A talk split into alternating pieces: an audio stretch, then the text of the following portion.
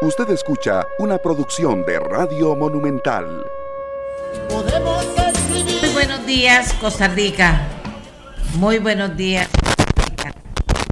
Nos encontramos como cada mañana para compartir opiniones, para compartir puntos de vista, para generar muchas voces que nos den elementos de juicio, para opinar con más propiedad y también, que eso es importante, para tomar mejores decisiones. Así que estamos listos para empezar con ustedes contándoles inicialmente que el gobierno y los representantes de las fracciones legislativas alcanzaron ayer lunes un acuerdo sobre el proceso de construcción de la agenda en las sesiones extraordinarias que darán inicio a partir de hoy, primero de noviembre, y en las que el Ejecutivo determina la corriente de iniciativas en discusión.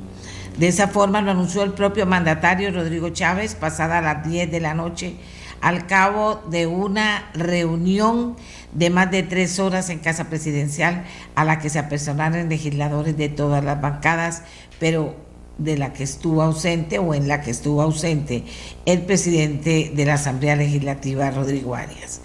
El presidente de la República dice o dijo que fue una reunión larga y productiva y destacó que los legisladores llegaron con una lista de 146 proyectos de ley que les interesa impulsar en este periodo, que sumados a la decena de iniciativas adicionales que convocará el proyecto, deja una piñata, dice, de más de 150 proyectos para escoger. También en el campo internacional tenemos que informarles al inicio del programa que Israel celebra nuevas elecciones con Netanyahu dispuesto a volver. Aunque los 6.8 millones de electores inscritos disponen de unas 40 listas para elegir, la decisión se reduce principalmente a dos bandos. ¿Regresará Benjamín Netanyahu al poder o conservarán el cargo el primer ministro centrista Yair Lapid? los israelíes empezaron a votar en sus quintas elecciones legislativas en menos de cuatro años, cuyo resultado mantiene al país en vilo. Los colegios electorales abrieron muy temprano y permanecerán abiertos hasta las 10 de la noche hora local, cuando culmine la votación se van a publicar los sondeos a pie de urna, seguidos de los primeros resultados oficiales que pueden tener el país en suspenso hasta el jueves, cuando se prevé el final del recuento de unos comicios muy ajustados. Aunque los 6.8 millones de electores inscritos disponen de tantísimas listas, pues pareciera que la decisión, repetimos, está entre dos bandos fundamentalmente. Por un lado, el conservador Benjamín Netanyahu, ex primer ministro, y por otra parte, eh, si se mantiene o no la coalición liderada por el centrista Lapid. Así están las cosas al inicio de este al inicio de este programa pero tenemos muchas cosas más que compartir con ustedes en esta mañana. Otra de las cosas importantes que pasó ayer, aparte de esta reunión con los presidentes, fue la elección de fiscal general de la República. Fue la elección de fiscal general de la República. Finalmente tenemos fiscal general de la República y esto, eh, sin duda alguna, eh, puede traer mucha tranquilidad para varias, varios sectores que estaban incómodos con, con el tema de que finalmente no se votara. Se hizo por voto público por primera vez y eh, lo conocimos en una breve conferencia de prensa, fue muy parco, muy parco, vamos a trabajar en equipo, dijo, vamos a trabajar en equipo. Eh, hay cosas que me voy a tomar el tiempo para revisarlas, de caso Diamante, caso Cochinilla, por ejemplo. Eh, fue muy, muy enfático en eso. Bueno, la otra cuestión positiva fue que estará disponibilidad de la prensa, aunque aún no da ninguna entrevista en particular, sino que estará acomodándose en su oficina antes de eh, iniciar activamente su participación fuera de su oficina. Eso es lo que queremos decir. Y dijo que bueno, que él cree que puede hacerle frente a, a una lista de casos que hay ahí pendientes y a un trabajo pendiente trabajando en equipo y que eso es lo que él va a fortalecer. Repito, fue muy parco, no dijo nada extraordinario. Él es Carlos Díaz, décimo fiscal general en la historia legal costarricense, fiscal adjunto, máster en Derecho Penal, con 21 años de laborar en el Poder Judicial.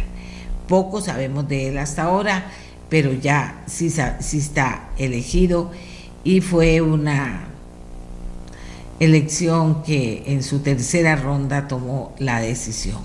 Así que amigos y amigas, ¿qué les pareció a usted esta elección? ¿Qué les parece a usted la figura de fiscal general? Eso es importante, la figura de fiscal general. ¿Por qué decimos esto? Bueno, porque efectivamente consideramos y creemos que no es cualquier cosa la que pasó y que no es cualquier figura la de fiscal general de la República.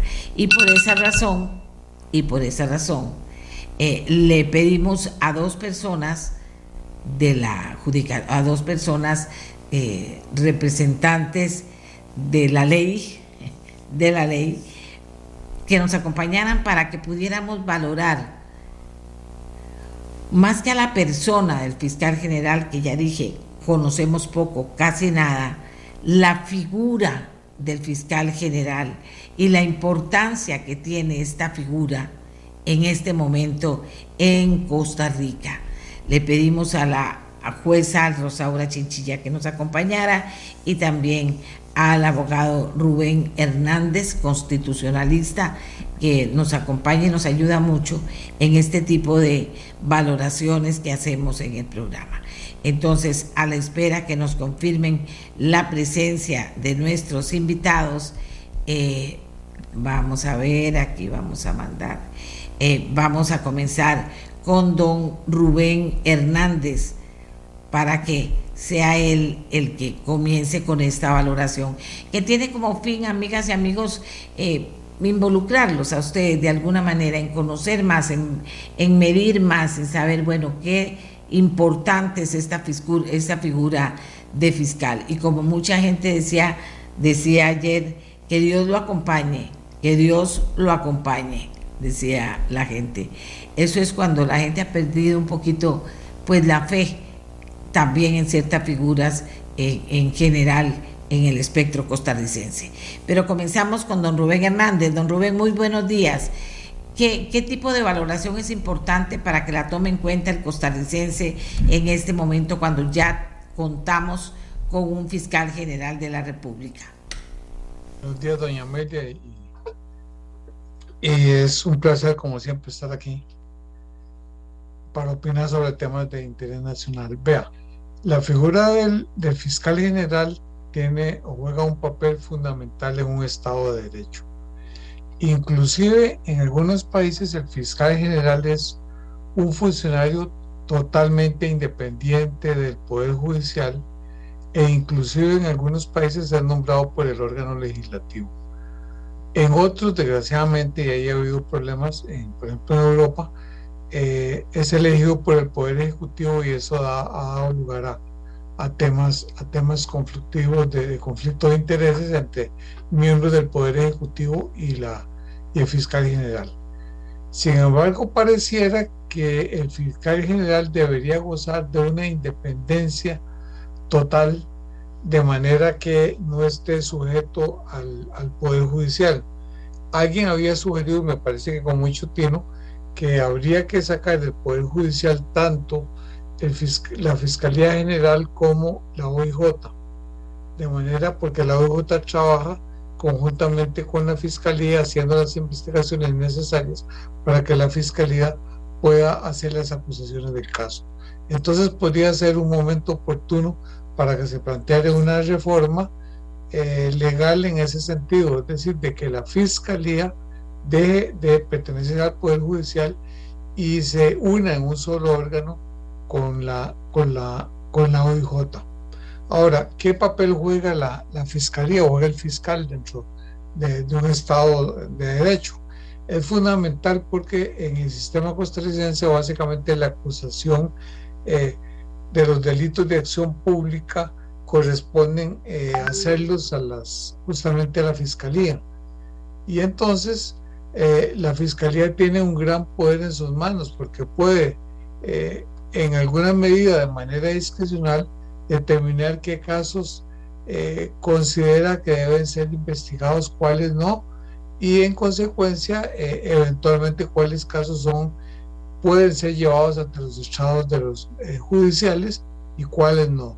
De manera que su función es importantísima, por eso es que el perfil de quien ejerce ese cargo tiene que ser un perfil alto, porque tiene que ser una persona no solo con conocimientos profundos del derecho penal, sino también tener una personalidad muy equilibrada y que además tiene que tener algunos conocimientos de, administración porque tiene a su cargo, tiene que dirigir una gran cantidad de personal y saber cómo distribuir ese personal en qué, en qué secciones, en qué aspectos para lograr una mayor eficiencia en la actuación del, de, de este órgano.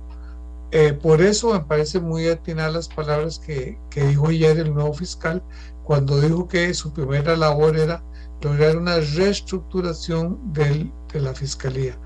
Eh, creo que esa es una tarea que, importantísima eh, y que debe, a la cual debe abocarse de inmediato, porque a partir de ahí, a través de una reestructuración más racional, más eficiente, se podría lograr un mejoramiento en la actuación de la Fiscalía, eh, la cual ha venido a menos en su actuación en los últimos años.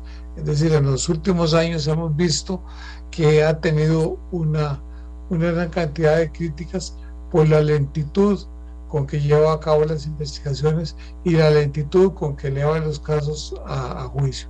Es decir, no es posible que eh, asuntos de interés público duren 10 o 12 años eh, para elevarse a juicio. O una investigación que debería estar lista en uno o dos años a lo máximo, dure cinco o seis años. De manera que hay algo que no está funcionando en el Ministerio Público y por lo tanto se requiere un nuevo timón, eh, una nueva dirección para que trate de enmendar los entuertos administrativos y organizacionales que se den y le dé un nuevo impulso a la Fiscalía. Gracias a don Rubén Hernández. Vamos con doña Rosaura Chinchilla, jueza del Poder Judicial, para que ella también nos valore esta figura. Aquí algunas personas están opinando sobre el principio de objetividad, sobre eh, no dudas de la persona, estamos hablando de la figura, de que la figura ha quedado debiendo. ¿Qué piensa doña Rosaura Chinchilla de esta figura? Muy buenos días, doña Amelia, a usted, a don Rubén y a toda la eh, audiencia. Efectivamente, como lo indicaba don Rubén, eh, la figura del, del, fiscal o de la fiscala que dirija el Ministerio Público, como la de cualquier otro fiscal que lo integre, pero en el caso del fiscal general, en este caso, por tener la jefatura, es fundamental en un Estado de Derecho. Y es fundamental en tiempos en que la credibilidad de todo el sistema de justicia y particularmente del sistema de justicia penal ha venido, y no sin razón, a menos. El último informe del estado de la justicia, pero también los eh, anteriores, han mostrado un deterioro de todos los indicadores o de bastantes de los indicadores de la justicia penal. Y uno de ellos tiene que ver con la duración de las causas. Pero a la, eh, y buena parte de esa duración de las causas se concentra en la duración de las causas. Pero al lado de eso, eh, la efectividad de las causas que llega a juicio no es tampoco la adecuada. Y entonces esperar procesos de 10 o más años, que hoy lamentablemente es eh, casi la norma, por otras razones que voy a indicar, no necesariamente o no exclusivamente por eh, la tramitación a cargo del Ministerio Público, y después de eso, em, emitir una sentencia absolutoria, pues evidentemente genera perjuicio en la persona acusada que ha sufrido una pena de banquillo, afectación de sus derechos fundamentales durante más de 10 años y también en las expectativas que tiene la ciudadanía. No significa que todas las causas de, que, que se investigan deban llegar a la condena, pero efectivamente un trabajo adecuado del Ministerio Público hará que no se investiguen algunas que no tienen elementos probatorios o jurídicos para llegar a más y que se le dé énfasis a aquellas que sí tienen esos elementos y además una eh, relevancia social importante. En el caso de la figura eh, de la Fiscalía General, me parece que en esta coyuntura en que nos encontramos, tiene que tener además el perfil adecuado y la credibilidad suficiente junto con la totalidad del Ministerio Público para impulsar reformas normativas. Porque si bien buena parte de la duración de los procesos está en la fase de investigación, que no requiere ninguna reforma normativa eh, que realizarse, otra está en el diseño de los procesos penales desde el año 2012 en adelante, que ha hecho eh, que el proceso penal sea una espiral casi sin fin. Y hoy por hoy es eh, la norma en casi todos los despachos judiciales ver que el más sencillo de los procesos puede tener 8 o 10 años, el más sencillo de los procesos, porque al crearse la apelación de sentencia y mantenerse una casación abierta y demás, se empezó a gestar un, digamos, una circulación de los expedientes de los tribunales de juicio cuando llegan a los tribunales de apelación, luego a la sala, se anula, vuelve a empezar y así sucesivamente. Y a veces mucho de eso depende de eh, pugnas de poder, de diferencias de criterios que deben resolverse a nivel normativo. Don Rubén.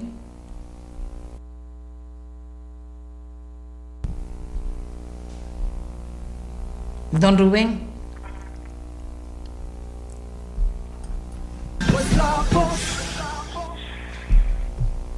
Estamos esperando conectar a don Rubén. ¿Se encuentra don Rubén todavía por ahí?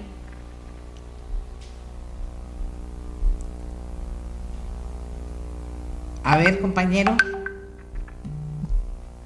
Ok, eh, hay una situación difícil. Doña Rosaura, seguimos con usted todas esas valoraciones eh, eh, nos llevan también a pensar en que si cuenta o no y de qué depende que contara si no cuenta ahorita con las herramientas necesarias, qué es lo que está fallando, qué es lo que, lo que se ha podido detectar en este momento con lo que ha ocurrido, que podría estar fallando y más bien haciendo cada vez más eh, difícil esa efectividad y esa gestión eh, efectiva de, en la resolución de los casos? Bueno, a, mi juicio hay un tema altamente sensible que el Ministerio Público em, y todo el, sistema judicial en general, pero por lo menos mi percepción no tiene ninguna medición cuantitativa, mi percepción es que impacta más al Ministerio Público y luego a la Judicatura, en menor medida a la defensa, que tiene que ver con la capacitación y con la educación jurídica. Creo no podemos ver un componente de la sociedad aislado, sino en conjunto con otros componentes a los que pertenece. Y buena parte del Poder Judicial en sus diferentes agencias OIJ, Fiscalía, Defensa Pública y Judicatura, evidentemente lo esencial es el recurso humano, recurso humano que debe o que necesita un perfil particular, que es un perfil jurídico. Lamentablemente, eh, mucha eh, o en buena medida con la proliferación de eh, universidades privadas en los años 80 se generó una mercantilización de la profesión jurídica y no todas las universidades eh, emiten profesionales al mercado, entre comillas, con la misma o con las mismas características y solvencia de idoneidad. Y el Poder Judicial capta eh, constantemente, independientemente de las universidades de procedencia. A veces con filtros, pero a veces esos filtros son insuficientes. Los filtros en algunas ocasiones, más recientemente, precisamente por este problema, tienen que ver con exámenes de incorporación a estas agencias. Pero eh, eso permite primero un, primer tamizaje, pero no hay una em, constante evaluación del funcionariado para que se mantenga eh, actualizado, actualizadas y al día en todos sus, sus eh, conocimientos jurídicos. Entonces, lamentablemente es muy frecuente ver errores eh, burdos, eh, groseros, que una adecuada formación jurídica no debería generar. Y ese es uno de los grandes retos que tiene el Ministerio Público desde siempre, porque en 1998, cuando se da la reforma al proceso penal, quienes tenían la, experiencia y el conocimiento para investigar eran quienes entonces ocupaban los cargos que se denominaban jueces o juezas de instrucción. Y toda esta experiencia en su gran mayoría quedó en la judicatura. Y al Ministerio Público se le dan nuevas competencias, se le da un perfil diferente en el 98, hace ya bastante tiempo, pero sigue impactando y no, eh, es, a pesar de que hubo una vacancia del código de un par de años, no fue suficiente para preparar adecuadamente a todo ese personal. Y si vemos en esos primeros años, lo que ocurrió fue un desastre en el sentido de que muchísimas causas prescribieron, etc. Posteriormente se fue eh, acomodando la institución, una institución nueva como es el Ministerio Público, nueva en el sentido de que tiene menor trayectoria eh, que las otras. Se, ha ido acomodando, pero ha sido impactada por todos estos casos mediáticos y precisamente por esos temas, digamos, de falta de eh, formación y en alguna medida también de liderazgo, no solo a lo interno del Ministerio Público, sino en general eh, en, todo el Poder Judicial. Porque muchas de estas reformas, muchas de estas gestiones de capacitación constante, dependían lamentablemente de figuras, de personas específicas que en otros momentos históricos lo promovieron y que ya no están en la institución. Doña Rosaura, acaba de tocar usted un punto medular totalmente. El tema es cómo corregirlo, ¿verdad? Eh, menciona su preocupación, señala bien el tema, no es la primera vez que se ha hablado del mismo. ¿Cómo corregir? de quienes finalmente está dependiendo esto y no lo hacen. Y pasa el tiempo y no lo hacen el problema se hace más grande. Bueno, se necesitan, por eso indicaba al inicio que hay eh, que promover reformas normativas en el diseño del proceso penal, pero también en la ley orgánica del Ministerio Público para eh, eh, establecer un perfil adecuado. A veces se cree que, y esto solo puede hacerse por ley, eventualmente podrían aplicarse algunas directrices coyunturales, pero va a generar mayores problemas de selección de personal. Entonces, lo ideal es que sea por ley.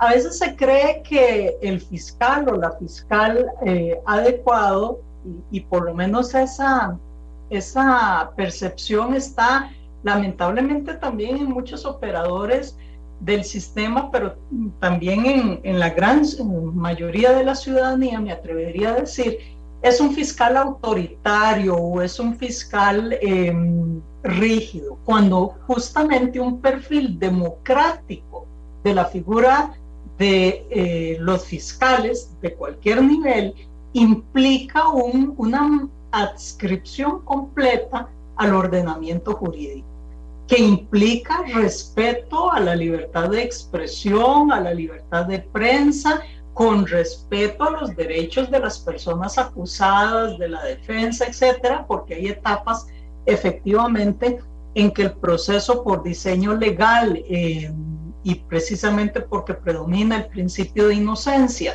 no debe ser público para no eh, perjudicar a personas que no necesariamente van a estar vinculadas a la investigación, pero que los datos de la existencia del proceso y, el estado de la causa sí son de interés público. Eh, respeto a la prensa, respeto al ordenamiento jurídico y en esto eh, es fundamental eh, el que los y las fiscales tengan una posición garantista porque se las da el, y los obliga a ello la legislación el principio de objetividad. Es decir, si hay dos interpretaciones posibles de una norma, es inconcebible que un fiscal o una fiscal eh, se adscriban, aún asumiendo que ambas son posibles, se adscriban a la menos garantista, porque si un tribunal tuviese la contraria, todas las investigaciones se caen. Entonces, un tema de sentido común, que dicen que es el menos común de los sentidos, implica que frente a dos interpretaciones posibles y constantes de un tema en los tribunales, los fiscales deberían trabajar con el estándar más alto y ajustar todas sus investigaciones a eso. Porque si cae esa investigación en un tribunal que tiene esa, esa visión, pues la investigación no se va a caer, se va a sostener. Y si cae en la del estándar más bajo, tampoco. Entonces, en temas, por ejemplo, como eh, doy, doy dos, dos referencias, una más antigua y otra más reciente, eh, de si era necesario una intervención eh, de los tribunales para capturar datos eh, telefónicos. En algún momento ese tema eh, estuvo en la palestra, finalmente lo ha definido la sala constitucional, no sin polémica, porque el tema podría llegar a la Corte Interamericana de Derechos Humanos y ya sabemos que de la mano de resoluciones de la sala nos han condenado muchas veces por un lado. Y por el otro, hoy el tema de si la ley de delincuencia organizada está derogada o no. Escucho que en las recientes eh, declaraciones de quien ha sido elegido, parte del supuesto que no. Yo personalmente ya he votado en algunos eh, asuntos a mi cargo que sí lo está y después de un análisis escrupuloso del tema, me parece que no, no podría llegarse a otra conclusión y es casi como la, la visión bastante más generalizada en los tribunales.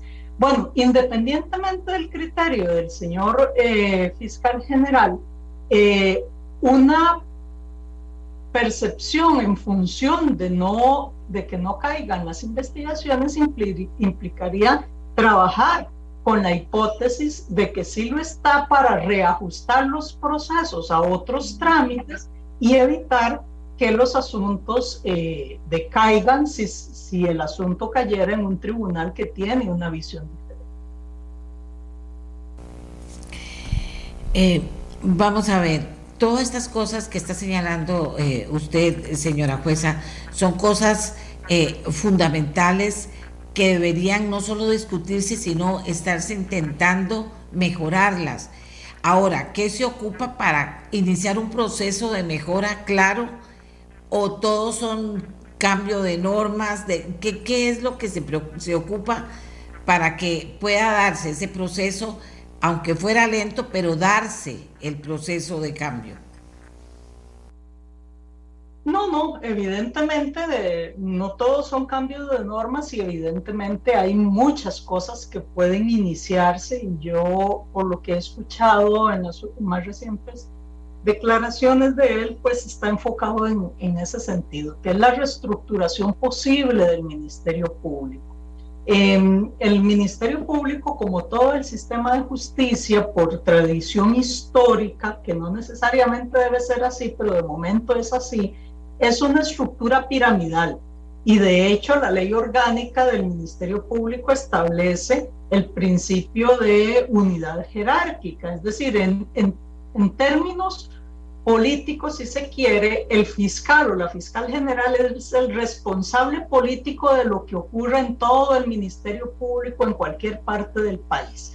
Y lo que el fiscal o fiscal general establezca tiene que ser cumplido en, toda en todas eh, partes del país. Pero esa estructura piramidal en un ministerio público tan grande como el que tiene Costa Rica y con crecimiento, pues en, en términos prácticos impide que un fiscal eh, general o, la, o, quien detente ese, ese puesto eh, esté al tanto de todas las grandes causas que ocurren a nivel, grandes o pequeñas, a nivel de país. Entonces, evidentemente, una construcción de mayores fiscalías adjuntas, eh, distribuidas adecuadamente por territorio, por eh, materias, con cargas de trabajo similares, descargándolas de todo lo que ha significado el peso administrativo, porque lamentablemente antes del 98 y quienes tenemos alguna eh, ya alguna edad, pues podemos comparar los procesos.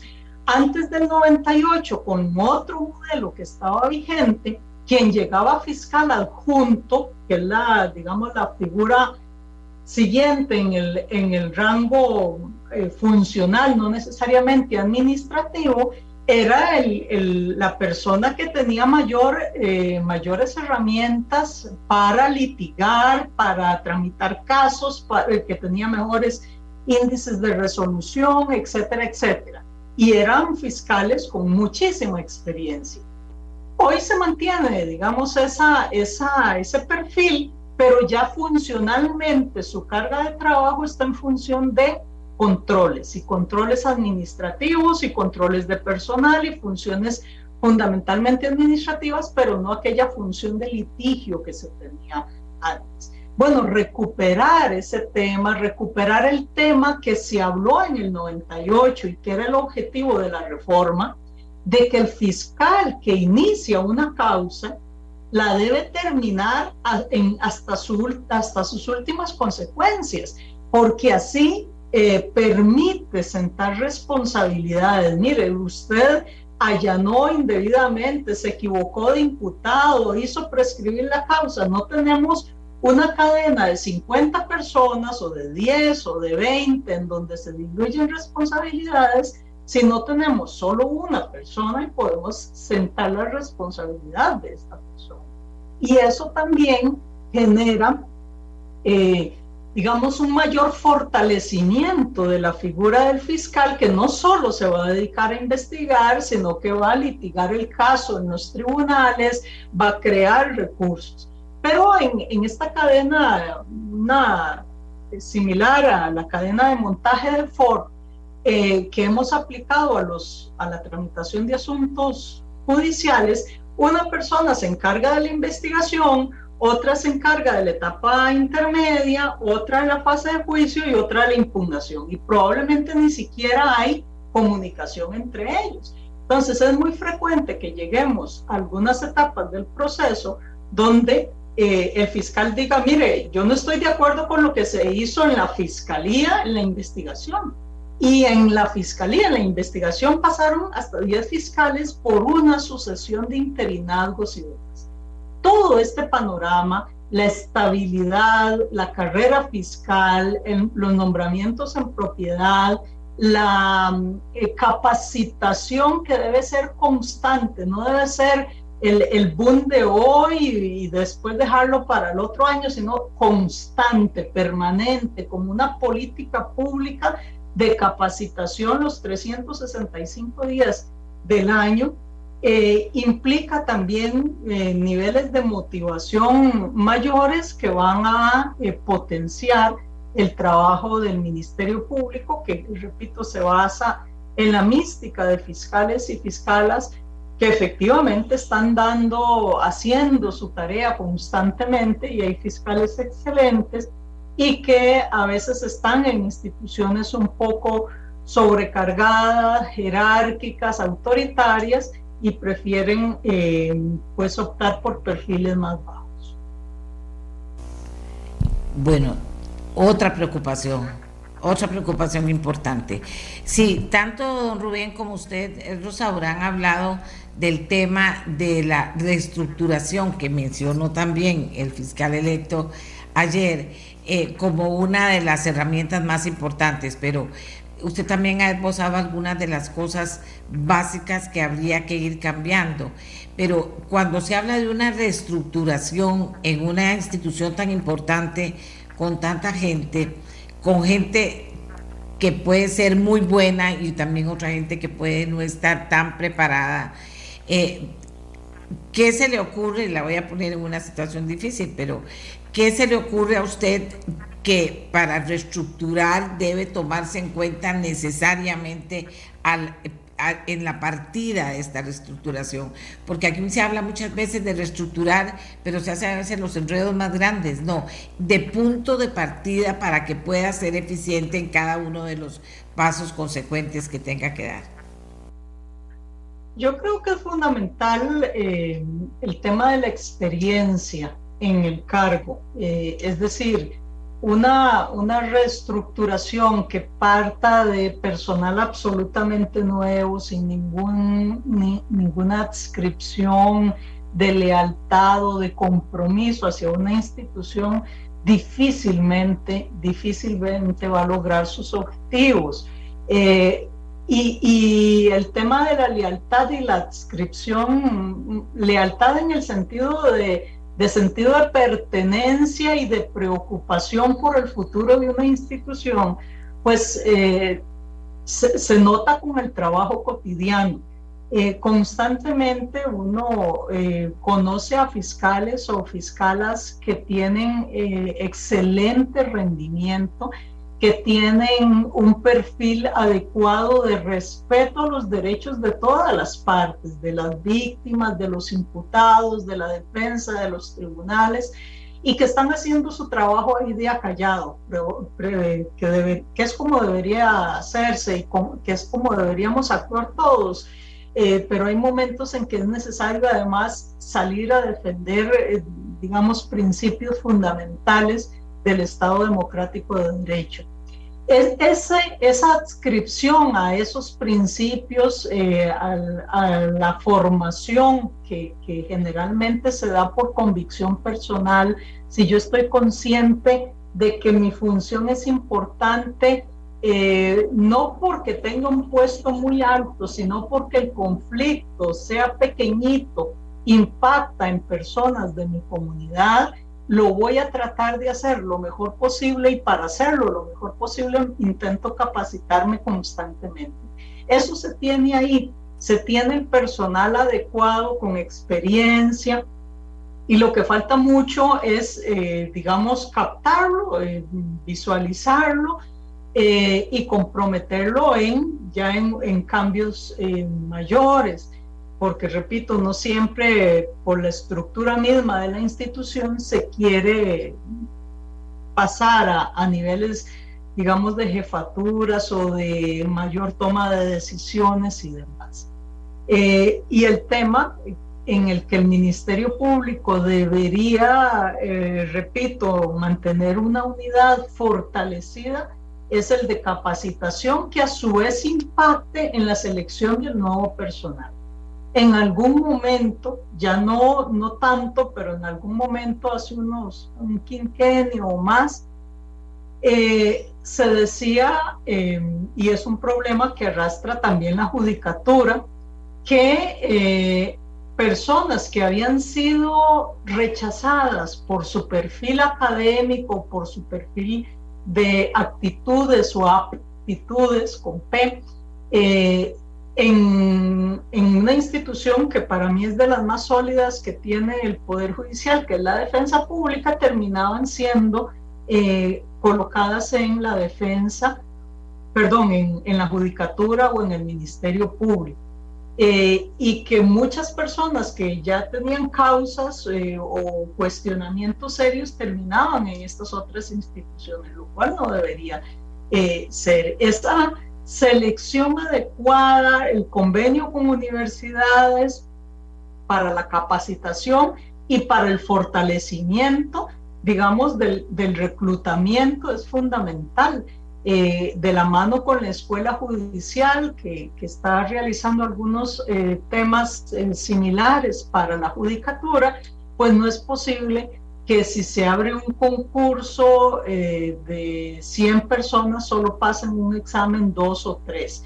y si esa es, la, es el panorama, pues irse a las universidades y crear convenios de fortalecimiento de que los mejores son alumnos o alumnas tengan una capacitación en las universidades con eh, además a costa de las universidades y que además tengan la posibilidad ya de hacer pasantías en instituciones, la judicatura, la defensa pública, el Ministerio Público en este caso, que les permita ya contar con un estímulo en el mercado laboral para eh, resarcir su esfuerzo académico, que además le da a la institución un tema importante de, proyección en calidad del.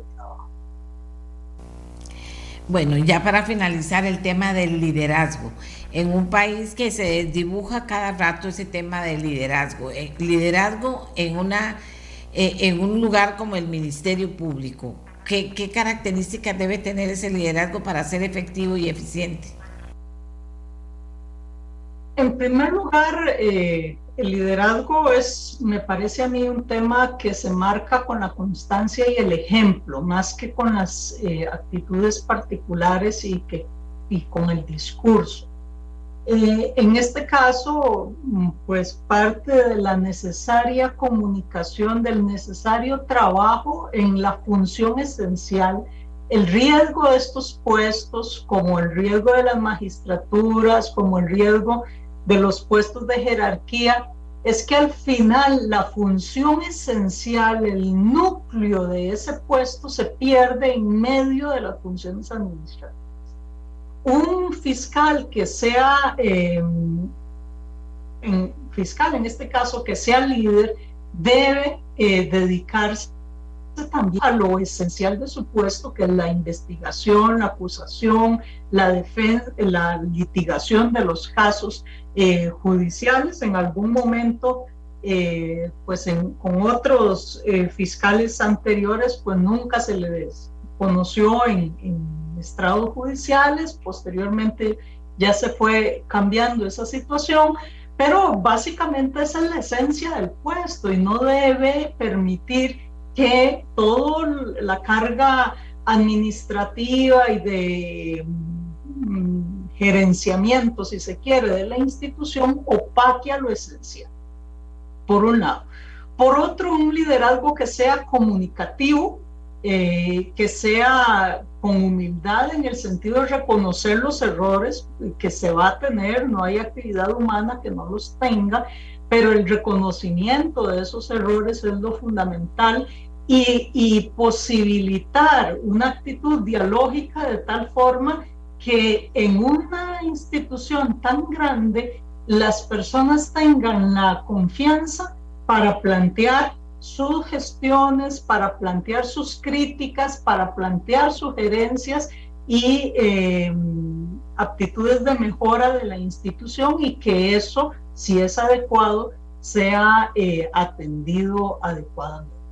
Y evidentemente, pues eso parte también de, niveles de, trabajo eh, colaborativo, eh, de mejora en los ambientes laborales. Lamentablemente, el Poder Judicial como un todo es una organización no solo piramidal y, por la estructura de, la toma de decisiones, a veces eh, mucho relacionado con con criterios malentendidos de autoridad, sino también eh, muy competitivo. Es una institución tremendamente competitiva que genera ambientes de trabajo que no son los, los idóneos. Entonces, fortalecer con, ya con las herramientas que para esto eh, pueden proporcionar eh, personas expertas en los campos de la psicología o bien de las ingenierías de trabajo, las modificaciones de cargas, pero también de ambientes laborales es fundamental. Bueno, muchísimas gracias a doña Rosaura Chinchilla, abogada, jueza, eh, porque ha hecho un ejercicio que creo que es muy valioso, valioso para todos, valioso para la Fiscalía, valioso para el fiscal general Carlos Díaz, eh, porque marca un camino y una ruta bastante claros, pero también demuestra que hay unas debilidades importantes de atacar y que hay que comenzar ya con esa de verdad reestructuración, haciéndola de la mejor manera posible, que de eso se trata también. Doña Rosaura, si le queda algo por agregar, pero yo le agradezco muchísimo su participación.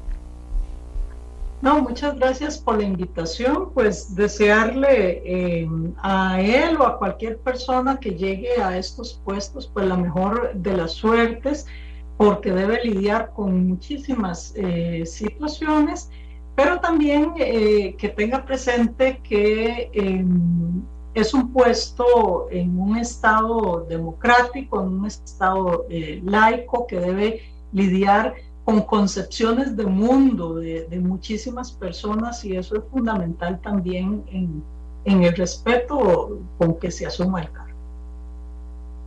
Muchísimas gracias a la jueza Rosaura Chinchilla por su participación en este programa. Como les dije, era resaltar el tema de la figura del fiscal general, la importancia que tiene, los retos que tiene también el fiscal general en este momento y destacar que entre todo lo que se ha hablado, que se habló de mucho y muy profundo, está el tema de cómo llevar a cabo esa reestructuración de verdad eh, necesaria por demás. Así que le agradecemos mucho a la jueza Chinchilla y eh, les decíamos al inicio, lo repetimos ahora, él fue muy parco en sus primeras declaraciones eh, eh, ya los invitados han planteado algunas de las cosas que dijo, fueron pocas, parcas, muy, muy puntuales, eso sí, en las que va a trabajar y cómo enfrente y cómo asume este cargo eh, don Carlos Díaz. Así que vamos a hacer una pausa. Antes de la pausa vamos a conversar sobre cosas que nos quedaron pendientes sobre noticias importantes en Costa Rica y en el mundo. Por enfermedad de acusados, el tribunal suspende hasta miércoles, o sea, hasta mañana, juicio por crimen de anestesióloga. Tormenta tropical lisa no tendrá influencia sobre Costa Rica, aseguró el Instituto Meteorológico Nacional en este programa la legisladora Luz María Alpizar, presidenta y fundadora del Partido Progreso Social Democrático, después de asistir en calidad de interrogada a la Comisión sobre Financiamiento de los Partidos Políticos, donde este lunes varios diputados interpelaron al actual vicepresidente Stefan Brunner, otrora tesorero de la campaña de Chávez, y al ex tesorero del partido, José Manuel Carvajal, decíamos que Luz Mari eh, Alpizar, consultada sobre si podía garantizar la transparencia en las finanzas del Partido Progreso Social Democrático, insistió en hacer la distinción entre el partido político y la campaña de Chávez.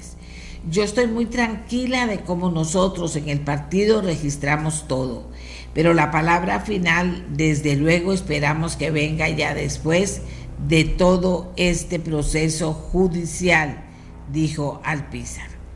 Por su parte, el vicepresidente Brunner alegó haber conocido de fideicomiso de Chávez por la prensa y no como tesorero de la campaña. Y en el mundo, Corea del Sur continúa llorando a las víctimas de la mortal aglomeración de Halloween. ¡Qué barbaridad! ¡Qué horror! En Brasil, el izquierdista Luis Ignacio Lula da Silva comenzó a lidiar con los desafíos de gobernar por tercera vez Brasil, un país partido en dos, aunque su primer reto fue el silencio del presidente derrotado en el balotaje, Bolsonaro.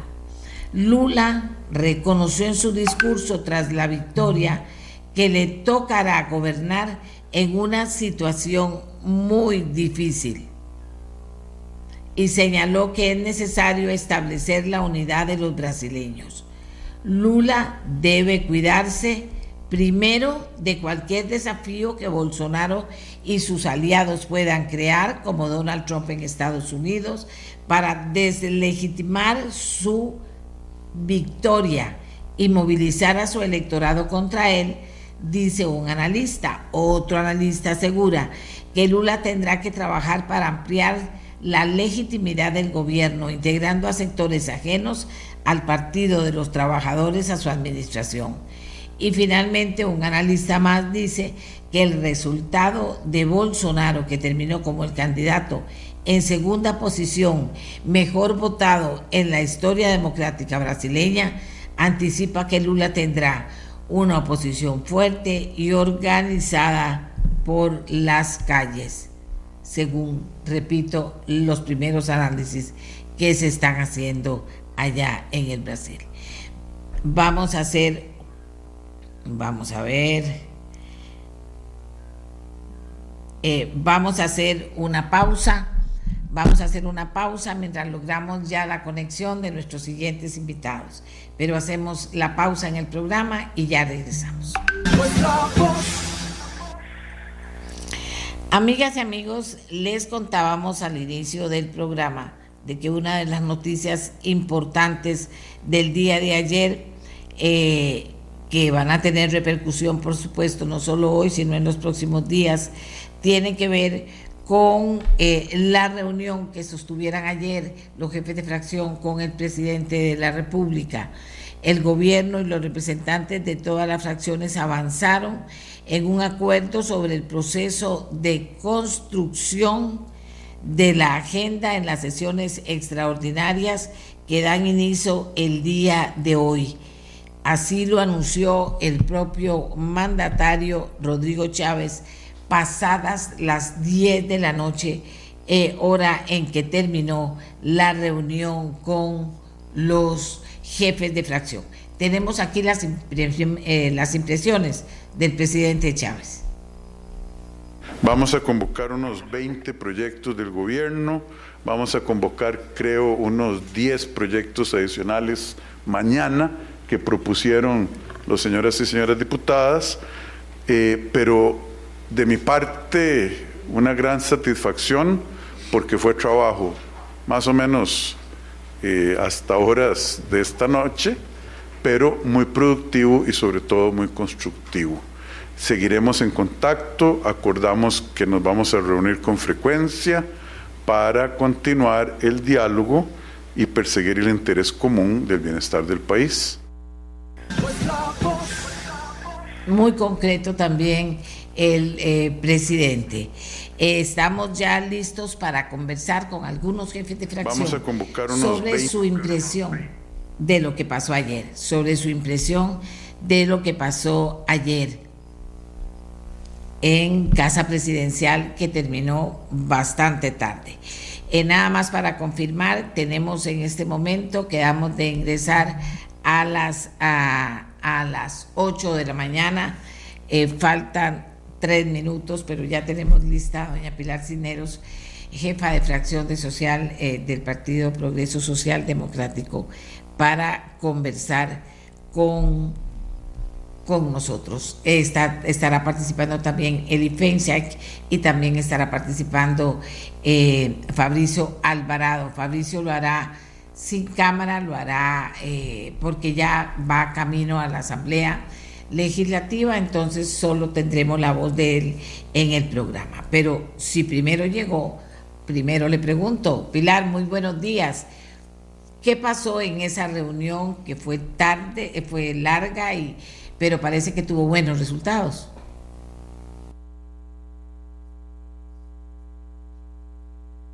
¿Aló? Aló, sí. Hola Amelia, ¿cómo le va? Bien, gracias Pilar. Decía que la reunión, bueno, sí fue larga, pero parece que con buenos resultados. Excelentes resultados, Amelia y amigos que nos están escuchando y viendo. Realmente estoy muy contenta porque fue estrictamente una reunión de trabajo donde pudimos eh, poner sobre la mesa ni más ni menos que 147 proyectos de ley entre los que propuso el Ejecutivo y los que propusieron todas y cada una de las fracciones.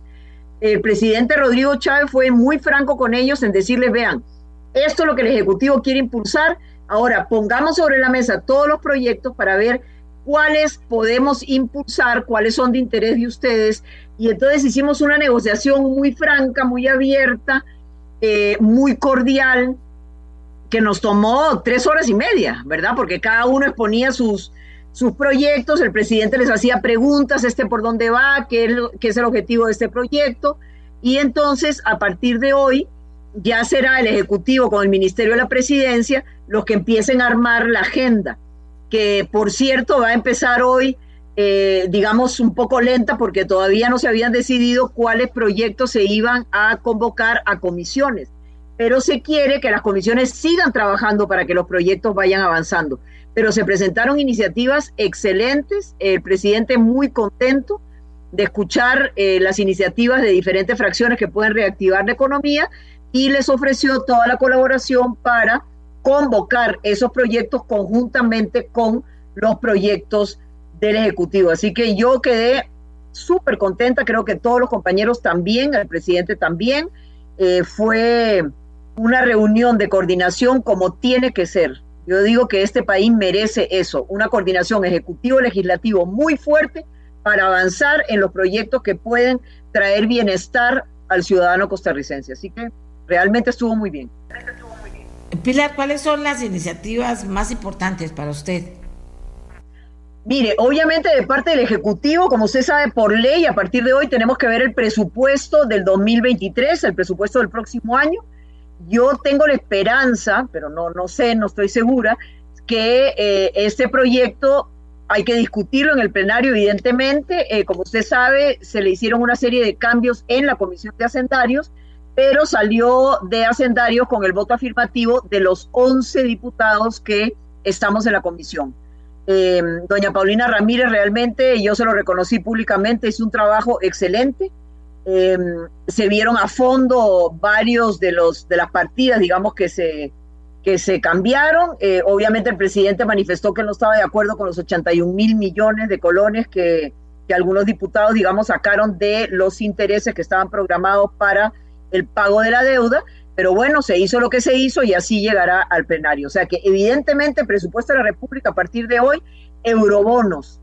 Ve, Amelia, realmente ya esto es de preocupación nacional en enero hay que pagar esos mil millones de dólares sí o sí.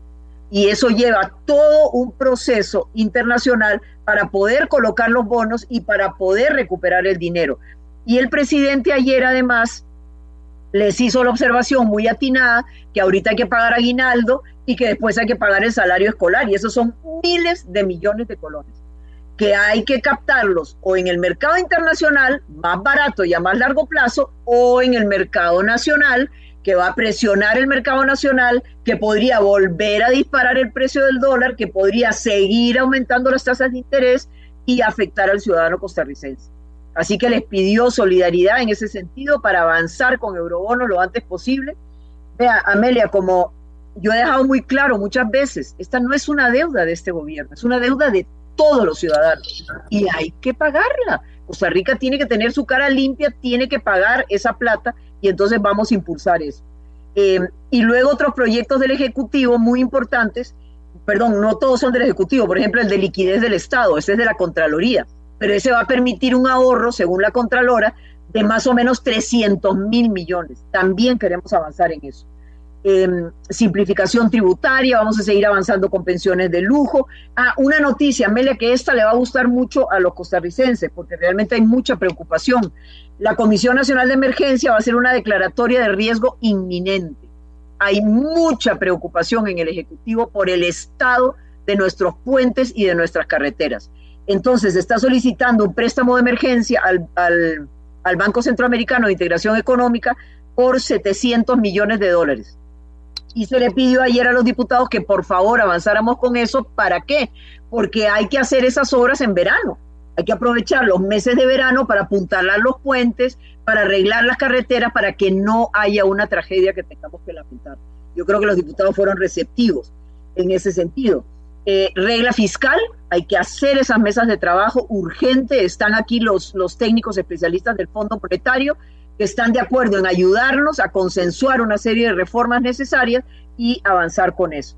Y aparte de eso se anunciaron obviamente todos los proyectos de reforma del Estado que han ido avanzando en la comisión por dicha, pero ya además de MOB, MINAE y órganos desconcentrados, ya se presentó todo el del sector social y están a punto de terminar el del sector vivienda también. Así que el, el Poder Ejecutivo tiene proyectos muy robustos y las otras fracciones, cada uno fueron poniendo sobre la mesa sus proyectos y hay proyectos realmente muy buenos, que el Ejecutivo está muy entusiasmado sobre ellos y que ofreció a las fracciones pues avanzar en eso. No sé si le detallo algunos de los que PLN, PUSCO o así, no sé, usted me dice, amén.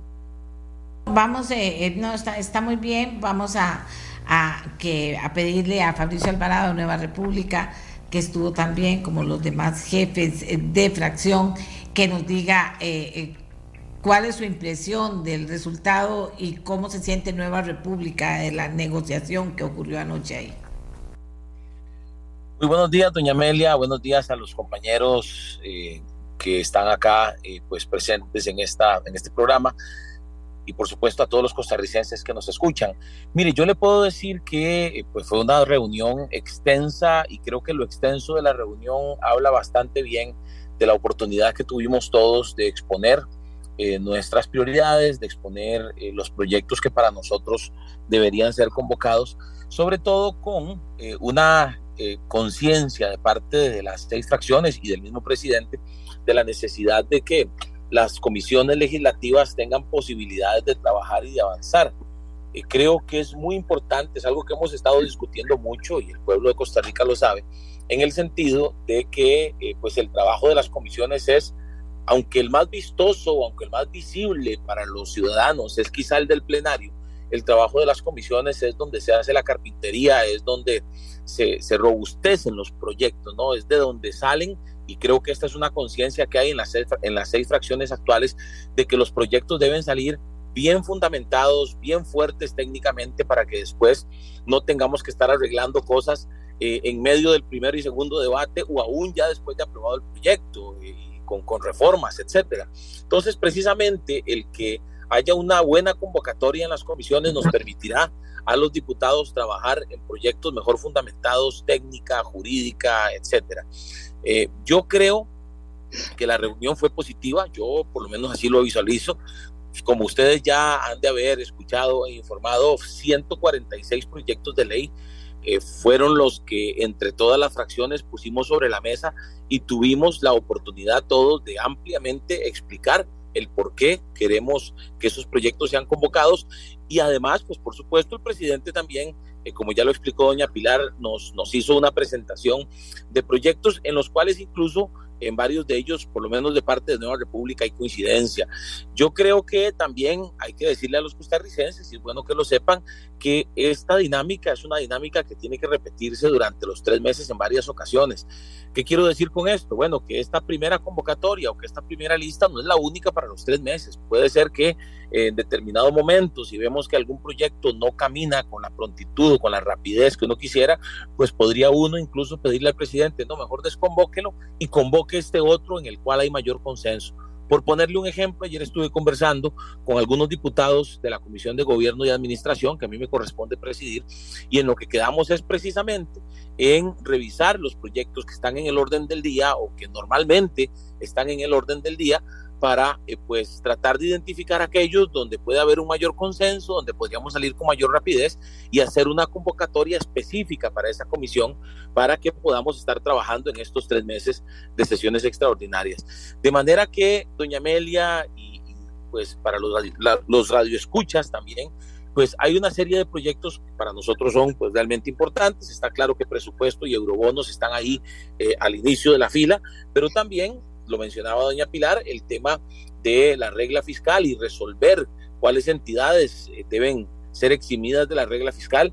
Es un tema eh, pues bastante amplio, hay como 14 proyectos eh, por separado en esa línea y precisamente la voluntad del Poder Ejecutivo es que trabajemos en un solo proyecto para no tener que aprobar 14, sino que aprobemos uno solo que lleve las iniciativas y, y, pues que lleve el mayor consenso posible de parte de las seis fracciones eso es muy importante. También está el proyecto de, reforma, o más bien de, jornadas 4.3, de jornadas extraordinarias, que es un proyecto que desde el principio, desde que iniciamos en mayo, venimos todos hablando de la importancia de aprobarlo, con pues eh, en algunas, algunas salvedades y, y algunas observaciones, especialmente de la gente del Frente Amplio, pero también es un proyecto que nosotros esperamos sea convocado y que fue mencionado por el señor presidente. Y pues también eh, el proyecto de trabajadores independientes fue puesto sobre la mesa ayer por dos fracciones legislativas. Es un proyecto del PUSC, pero que también le interesa a Nueva República y es un proyecto que pretende eh, disminuir de 10 a 4 años eh, la prescripción de las deudas con la caja de los trabajadores independientes, que esto beneficiaría a miles de personas y yo creo que sería definitivamente un empujón para que muchos que hoy están en la informalidad pasen a la formalidad también. De manera que hay eh, una serie de proyectos, no quiero acaparar el tiempo, pero sí puedo decir que fue una reunión que a mí me pareció productiva. Ustedes saben que yo pues ya fui diputado en el periodo tras anterior y precisamente una de las cosas que más reclamábamos en aquel tiempo era la poca presencia del Poder Ejecutivo en la Asamblea, era el poco diálogo, el poco o lo poco que se tomaba en cuenta la posición o la opinión de las fracciones a la hora de hacer las convocatorias en sesiones extraordinarias. Y me satisface decir que precisamente, y lo mencionaba el presidente ayer, hemos hablado de reunirnos constantemente en estos tres meses para actualizar la agenda y para ver pues cuáles son las prioridades que se van dando en el camino y, cuáles agendas pueden ir cambiando de acuerdo a la, a la dinámica que se da en la Asamblea Legislativa. Y vamos con Eli Fencia. Buenos días. Muy buenos días, doña Amelia. Buenos días a todos los radioescuchas. Eh, bueno, como comentaron ya los compañeros que me antecedieron el uso de la palabra, fue una reunión extensa, eh, provechosa, diría yo, donde efectivamente cada una de las fracciones expuso los proyectos que desea que sean convocados. Eh, algo en lo, que, en lo que insistimos mucho y yo creo que fue un logro importante de la reunión de anoche es que eh, es importante no solo convocar proyectos de interés de las fracciones, sino que convocar suficientes proyectos para que las comisiones legislativas puedan seguir trabajando con, con normalidad y que no se vaya a repetir lo que sucedió en, en, el primer periodo de sesiones extraordinarias, cuando eh, hay, muchas de las comisiones no, no, tenían proyectos convocados, no tenían nada que estar haciendo, eh, y también en el plenario había muy poco material y, no podíamos sesionar eh, en sesión completa. creo que eso, ese llamado fue escuchado por el presidente, por la ministra de la presidencia y, y al final anunciaron que, que, que sí, que van a, a convocar más proyectos, este, no solo los del Poder Ejecutivo y sobre todo considerando que algunos de los del Poder Ejecutivo son proyectos nuevos que apenas van a ingresar eh, y, que, y que entonces tampoco serían proyectos que irían al, plenario, sino más bien a, las comisiones a las que sean asignados. Eh, en ese sentido, creo que fue una, eh, una buena reunión. ojalá el tono de la comunicación fuera siempre así, porque fue una reunión respetuosa. Eh, yo creo que ahí queda en el aire todavía el, tema de, del zipizape de la, semana, de la semana pasada, eh, que no ha sido, digamos que no se ha terminado de conversar de él. La reunión de anoche no fue para conversar de, de, eh, los exabruptos del presidente, sino para hablar por el fondo de los proyectos. y bueno, yo creo que eso eso es importante, eso se, da, una señal de madurez de parte de los diputados de que a pesar de las circunstancias eh, estamos dispuestos a ir a sentarnos a conversar eh, para tener una, una agenda legislativa provechosa para el país.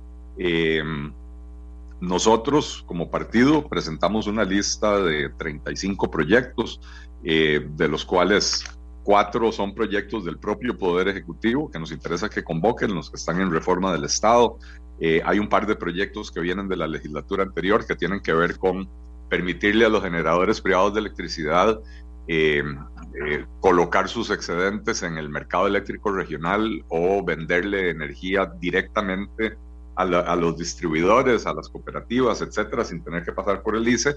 Y esto como, una, como medidas, digamos, de, emergencia para poder reactivar las plantas eh, generadoras de electricidad que, que, están varadas desde hace desde hace un par de años en algunos casos. Eh, sé que esta semana o la próxima están cerrando más plantas porque se les, se les acaban los contratos, entonces es importante eh, pues eh, retomar estos proyectos de ley para, para que esa inversión que está hecha, que es de varias decenas de millones de dólares en diferentes plantas generadoras de electricidad, todas de energías de fuentes renovables, puedan reactivarse, generar empleo, generar eh, eh, producción, generar exportaciones, eh, porque lo, lo, que no es correcto es que el país esté importando energía que se genera en otros países, no sabemos si con tecnologías limpias o, o, o, si, o si, más bien con combustibles fósiles, o probablemente también por generadores privados de otros países, y entonces lo que estamos haciendo es ayudando a reactivar la economía de los otros países, ¿verdad? dentro de los proyectos nuestros que, le presentamos al, Ejecutivo, bueno, hay una serie de proyectos para eliminar impuestos.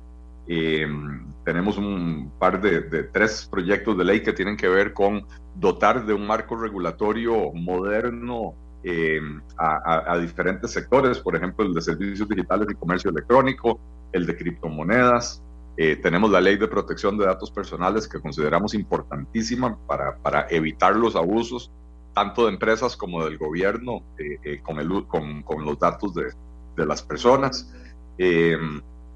Tenemos, por ejemplo, el, el, proyecto para reformar la ley de ARECEP, para cambiar el concepto del servicio al costo, que se quede solo como, como un, una técnica de última instancia, cuando no se puedan usar otras, que tomen en consideración eh, también eh, las necesidades de los usuarios y no solo eh, las de los prestatarios de los servicios, ¿verdad? Porque servicio al costo en Costa Rica se terminó convirtiendo en el servicio a cualquier costo, ¿verdad? Em, tenemos un proyecto de, ley para, para em, la promoción de la industria de destilados de la, de la caña, es para romper el monopolio de Fanal, eh, se vendería el 49% de las acciones de, FANAL para que reciba una inyección de, capital privado y se pueda eh, poner en orden. Eh, tenemos algunas leyes que tienen que ver con seguridad jurídica, como la que pretende una interpretación auténtica del principio de territorialidad en el impuesto de la renta. tenemos también la ley de, o el proyecto de ley de servicio de transporte privado colaborativo, etcétera. Hay una, una serie de leyes eh, que, presentamos eh, que le pedimos al Poder Ejecutivo que convoque y yo creo que el, resultado más importante de anoche es eh, la anuencia del gobierno a, convocar proyectos de las diferentes fracciones y, y, un mecanismo para, como mencionaba Fabricio, mantener una comunicación permanente a lo largo de estos tres meses para ir actualizando la agenda. No, no todos los proyectos se van a convocar de una sola vez, pero eh, paulatinamente se van, conforme vayamos avanzando, se van a ir convocando otros proyectos. Perfecto. Un comentario de una persona que está escuchando dice, es paradójico que el ICE desconecte, plantas nacionales que dan trabajo y pagan impuestos y prefiere importar energía de generadores privados extranjeros que dan trabajo y pagan impuestos en otro país. Tengo dos años de tener tres hidroeléctricas paradas y el ICE importa energía de otros países. ¿Cómo me explican eso? Dice en relación al momento que estaba entrando el comentario que sobre el tema y el proyecto, decía don Eli. Seguimos con, eh, con Pilar Cineros, que nos iba a, a, cuando terminó, nos iba a plantear lo de liberación y supongo que lo del frente, que lo del frente, que lo del frente amplio. Eh, vamos a ver eh, eh, Pilar, si quiere, sobre eso, para luego pedirle tal vez que sea un poquito más específica con proyectos del, del gobierno que están en esta, en que van a estar ya en esta, en esta etapa. Adelante. Ok, Amelia, muchas gracias. Eh, Liberación Nacional, ellos pusieron énfasis en que quieren impulsar el fondo de vivienda para reactivar el sector vivienda y para darle más oportunidad a las eh, familias que aún no tienen una vivienda, pues contar con una casa propia. Y el proyecto de salud mental que está a punto de ser votado ya en el plenario. Eh, este es un proyecto de la diputada Andrea Álvarez que se trabajó con el Ministerio de Salud y con la primera, eh, la segunda vicepresidenta de la República, la doctora Mari Munive. Ya está lista para votación. Frente Amplio presentó varios proyectos. Em, interesantes, ¿verdad? Eh, por ejemplo, uno que ayer estuvimos a punto de, de, votar también en el plenario para que sea posible sancionar a los diputados que incurran en actos de corrupción. Es decir, ahorita los diputados somos los únicos funcionarios públicos que no eh, podemos ser sancionados o que no se nos puede retirar la credencial por un acto eh, comprobado, pues ilícito, ¿verdad? Y entonces eso se quiere reformar. Nosotros presentamos un texto sustitutivo que mejora muchísimo las, eh, los delitos, digamos, que se pueden sancionar, cómo se puede sancionar, cómo sería la, coordinación, la coordinación con el Tribunal Supremo de Elecciones. Ese es un proyecto en el cual el FA pues también tiene mucho interés. Vea, eh, doña Amelia, con respecto a los proyectos del Ejecutivo, aparte de los que ya dije, o sea, yo creo que el eje fundamental, y don Eli Feinsack tiene mucho que ver en esto, son los proyectos de reforma del Estado. Es decir, esto va a permitir una gobernanza mucho más eficaz y eficiente, hasta más barata, cuando simplifiquemos esos órganos complicadísimos que hemos hecho. Desde que el Ministerio de Cultura, por ejemplo, tiene 14 órganos desconcentrados y el MINADE tiene 20 entonces hay que ver cómo simplificamos eso, entre otras cosas, para que los jerarcas se puedan hacer responsables del resultado de su sector y de su área. Pero si el jerarca no tiene ni prácticamente ni voz ni voto en un montón de órganos desconcentrados, de ahí uno no le puede pedir cuentas. Entonces eso es muy, muy importante. Lo de la infraestructura que ya mencioné, eh, lo de la regla fiscal, de verdad que lo vamos a impulsar fuertemente, hay que terminar con eso. El humedal La Culebra, ya es hora que le paguemos la deuda de medio siglo a los habitantes de la zona norte y que por fin podamos terminar esta vía que hemos venido pateando y pateando por décadas hasta que ya cumplió 50 años. Solo falta que le hagamos un queque de 50 años ahí. Em, la reforma al sector eléctrico, ¿verdad? Hay varios proyectos de ley que van en el mismo sentido. la reforma al sector vivienda, Meli, eso va a ser fundamental una reforma integral a todo el sector para que las instituciones sea una sola institución que trabaje coordinadamente y para que la plata no se quede en la burocracia, para que la plata llegue directamente a la construcción de viviendas para las familias que no la tienen. Vamos a seguir poniendo sobre la mesa la venta del Banco de Costa Rica. Es decir, no podemos olvidarnos que tenemos una deuda de 42 mil millones de dólares que hay que empezar a meterle mordiscos porque si no lo hacemos, no, no vamos a tener dinero para hacer obra pública, así que también se va a impulsar ese proyecto. Pero repito, lo prioritario para el gobierno en este momento con carácter de urgencia es eurobonos y el presupuesto de la República, aparte de eso que ya mencioné. Y ojalá, Amelia, ojalá por Costa Rica se apruebe ese préstamo con el BCI, ese préstamo de emergencia para arreglar los puentes que están a punto de colapsar. Como dijo ayer el señor presidente, eso es lo único que me quita el sueño, dijo. Yo no puedo a veces dormir de pensar que va a haber una tragedia nacional porque no intervenimos los puentes que todos los ingenieros técnicos y expertos han dicho están a punto de colapsar. Así que esa es una deuda que los diputados tenemos con el país y ojalá que los diputados lo comprendan, den el visto bueno y se puedan empezar a hacer las obras a toda máquina ahora en el verano para aprovechar eh, definitivamente esos, esos meses y poder arreglar eso.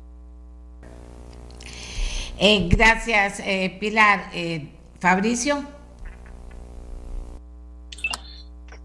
Gracias, doña Amelia. Bueno, yo decir que, un poco reiterando lo que mencionaba en la primera intervención, que existe una conciencia, y me parece que es bilateral, es decir, por parte del Poder Ejecutivo, de la necesidad de tomar en cuenta pues las opiniones y los proyectos de las diferentes fracciones y de parte también de los diputados y los jefes de fracción, pues así lo, lo percibí ayer, de eh, pues atender también estas prioridades del gobierno, por ejemplo la que mencionaba doña Pilar en relación a los recursos para arreglar puentes y para eh, resolver temas que podrían eh, generar emergencias mayores en el futuro y pensando en el, en el, próximo invierno o en la próxima temporada lluviosa, pues yo creo que, que hay una conciencia de que eso es necesario, de que es urgente y hay que hacerlo.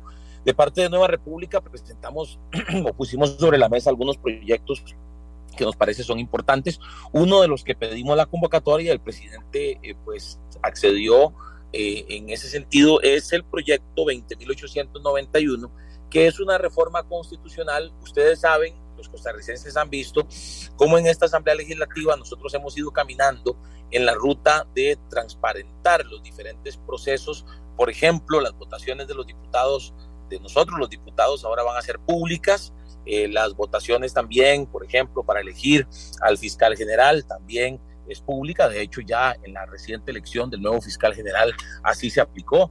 Y pues precisamente uno de los temas que quedó pendientes tiene que ver con el proceso para suspender a los magistrados eh, en aplicación del régimen disciplinario cuando eh, pues eh, deba votarse esta, esta suspensión, eh, pues en este momento la votación es secreta y pues se resuelve con dos tercios del total de los miembros, ¿verdad? De la Corte, de la Corte Suprema de Justicia. Pues el proyecto, la reforma constitucional, lo que pretende es que sea pública la votación y con mayoría simple del total, es decir, mitad más uno. Esa es una de las reformas o de, que estaba pendiente y requiere una reforma constitucional de manera que ayer pues lo estuvimos conversando al respecto. Nosotros presentamos proyectos también que nos interesan mucho porque tienen que ver con, por ejemplo, eh, la, el desarrollo de zonas que han sido tradicionalmente abandonadas eh, y que pues tienen grandes atractivos turísticos, por ejemplo la zona norte, hay un proyecto de Nueva República del diputado Pablo Cibaja para declarar de interés público el desarrollo turístico de los cantones de Upala, Los Chiles y Guatuso. Bueno, ese proyecto fue eh, solicitado también. También hay otro proyecto para eh, pues eliminar el cobro del impuesto al valor agregado, el cobro del IVA en los útiles escolares y las herramientas tecnológicas que necesiten los estudiantes para el curso lectivo. Ese es otro proyecto también presentado eh, por Nueva República. Hay uno más que tiene que ver con la red vial cantonal y es para ordenar precisamente eh, todo lo que tiene que ver con los arreglos de carreteras en esa red vial cantonal para que se planifique de forma quinquenal, es decir, que cada cinco años se haga esa planificación y no venga cada nuevo gobierno local a improvisar o arreglar calles solamente en la época electoral cuando le conviene y cuando necesita que la gente diga, mire, qué buena municipalidad o qué buen alcalde o qué buen gobierno local arreglándonos las calles, sino que haya una planificación más estructurada y eso es parte, digamos, de lo que también presentamos el día de ayer en una lista que fue, pues como repito, amplia de parte de todas las fracciones, pero sí le puse estos tres ejemplos, podría hablarle de algunos otros. Por ejemplo, doña Gloria Navas nos pidió eh, la convocatoria de algunos proyectos que tienen que ver con eh, seguridad y narcotráfico. Hay una reforma también que es eh, importante, un proyecto que es muy importante, que tiene que ver con el combate al crimen organizado, donde incluso les decía yo ayer en la conferencia de prensa a los colegas que encontramos coincidencias interesantes hay varios eh, varios diputados, varias fracciones legislativas que estamos coincidiendo en algunos de estos proyectos, de manera que yo por lo menos veo eh, con, mucho optimismo este proceso de eh, sesiones extraordinarias que inicia hoy por varias razones que ya mencioné. Una, el diálogo constante que se va a dar y que esperamos se dé y que pues tenemos varios años de que no ocurre en la Asamblea Legislativa y es la presencia del de, eh, el encargado del Ministerio de la Presidencia, las reuniones constantes con el presidente, poder poner sobre la mesa los diferentes proyectos, eso es fundamental. Y por otro lado, el hecho de que las comisiones tengan trabajo para que de alguna manera pues lo que llega al plenario llegue mejor fundamentado y lleguen proyectos más robustos también. Eh, como repito, dentro de toda la la convocatoria o de toda la solicitud que hace Nueva República, hay, eh, creo que son 23 proyectos en el caso nuestro, los que hemos solicitado, y hay de muy diferentes temas, como ya les mencioné, algunos que tienen que ver con desarrollo eh, del turismo local, hay otro que también eh, tiene que ver con la regulación de la pesca de camarón. Este no tiene nada que ver con el tema del, de la pesca de arrastre, sino más bien es específicamente para el sector de la barra del Colorado, del Caribe donde eh, pues un proyecto que también traería una respuesta importante a un sector eh, de la población del Caribe eh, en temas de pesca de camarón. hay varios, como le repito, pero igual lo más importante es que vamos encontrando una ruta, el presidente mostró apertura, los diputados también, y creo que nos espera un, y así esperamos que podamos poder decirlo al final de estos tres meses que inician hoy, nos espera un periodo de sesiones extraordinarias bastante productivo. Bueno, todo eso parece, se nos acabó el tiempo, pero don Eli tiene algo más que decirnos. Eh, sí, gracias, doña Pilar. Eh, bueno, yo nada más quisiera eh, corregir un poquito a, doña Pilar, porque no es correcto decir que ayer estuvimos a punto de votar el proyecto para, para crear un régimen sancionatorio para los diputados. Lo cierto es que ayer en el orden del día estaba el proyecto de ley del trabajador independiente, que es un proyecto de ley eh, en el que hay eh, un apoyo mayoritario eh, y sin embargo el Frente Amplio se opone a él y los diputados del Frente Amplio utilizaron todo el tiempo reglamentario que tuvieron para hablar de otras cosas, evitando que se pudiera avanzar con, con la agenda. De hecho, ayer no se votó absolutamente nada en el segundo, excepto por el el informe sobre la, la, sanción a don Gilbert Jiménez eh, y no se pudo avanzar en esa agenda, ¿verdad?